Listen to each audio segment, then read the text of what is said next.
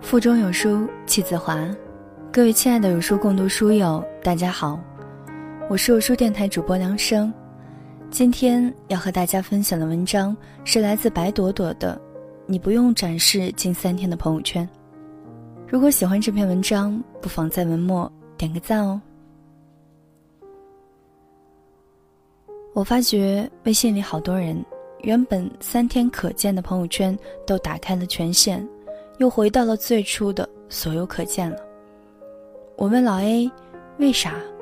你又不担心三天前的自己嫌弃三天后的自己了？”老 A 说：“其实最开始吧，我设置成三天可见，只是希望大家看我朋友圈的时候，感觉我比别人多一份神秘。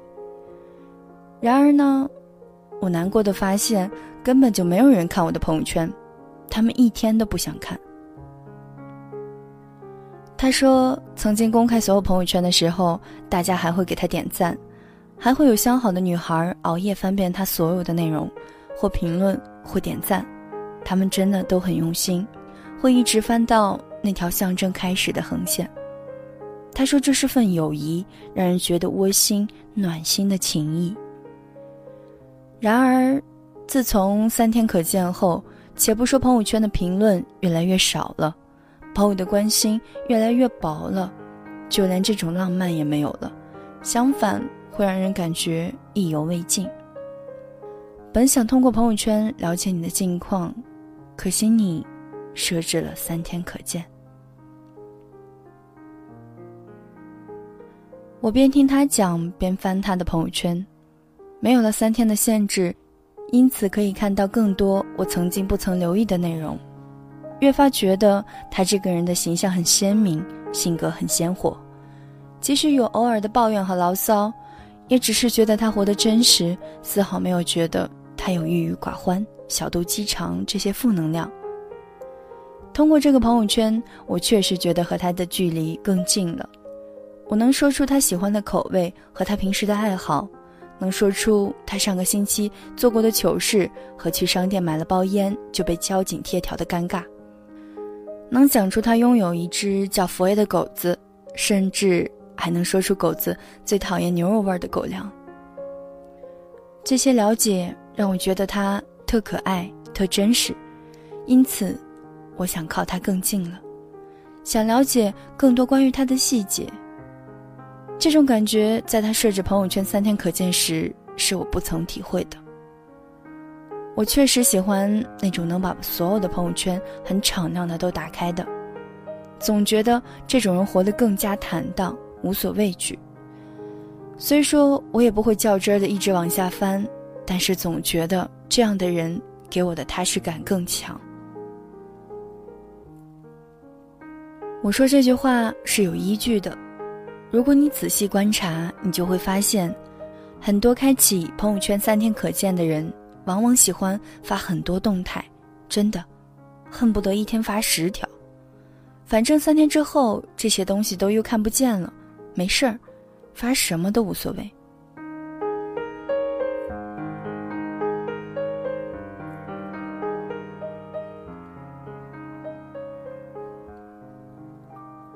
以前看到一句话：交互设计要提供给用户足够的安全感。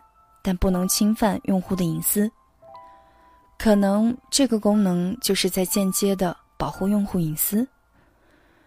只是这种感觉真的很不好。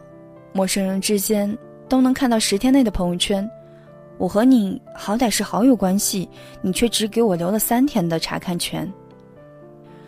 在朋友圈看到这句话，觉得把这种状态描述的特别贴切。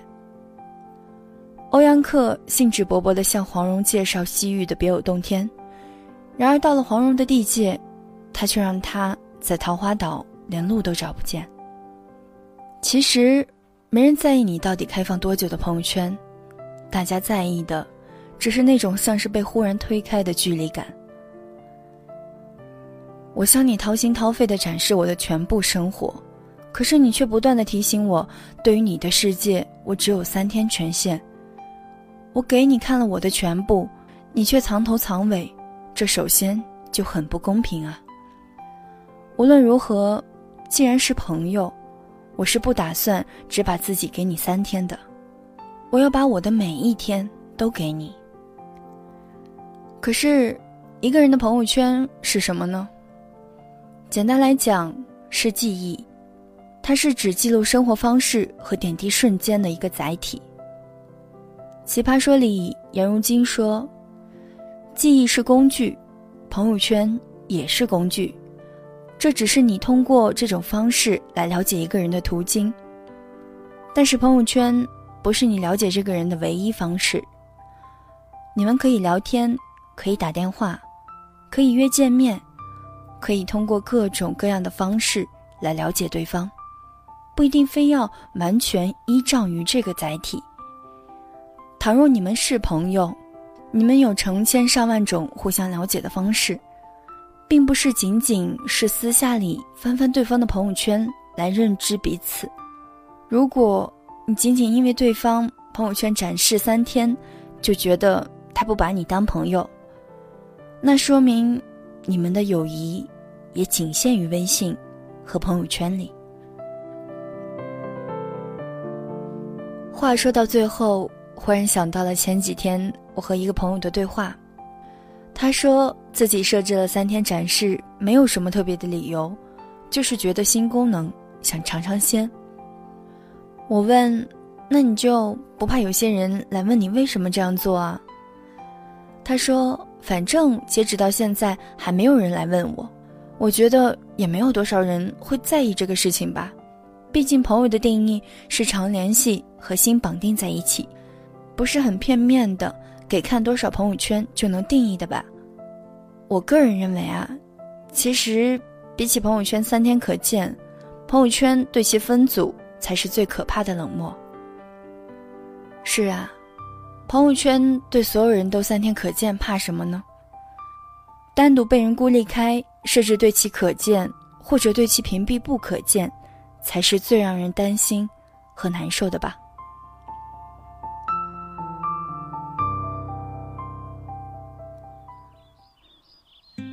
在这个碎片化的时代，你有多久没有读完一本书了呢？长按扫描文末二维码，在有书公众号菜单。免费领取有书独家引进的外文畅销书四本，附中文讲解。欢迎大家下载有书共读 App 收听领读。我是主播梁生，在美丽的晋阳古都龙城太原给您送去问候。记得在文末点赞哦。他说每个人的心中都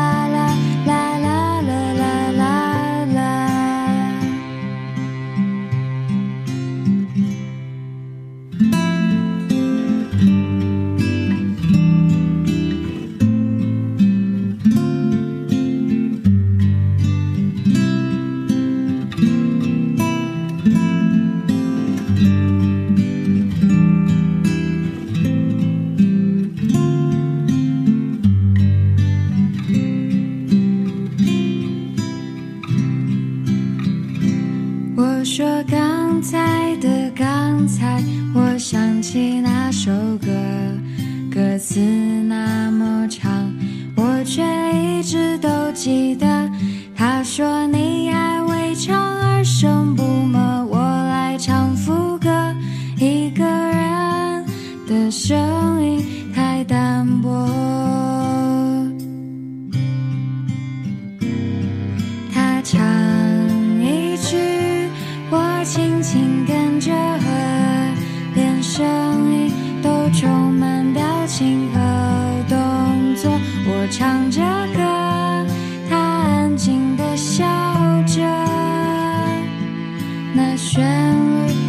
时光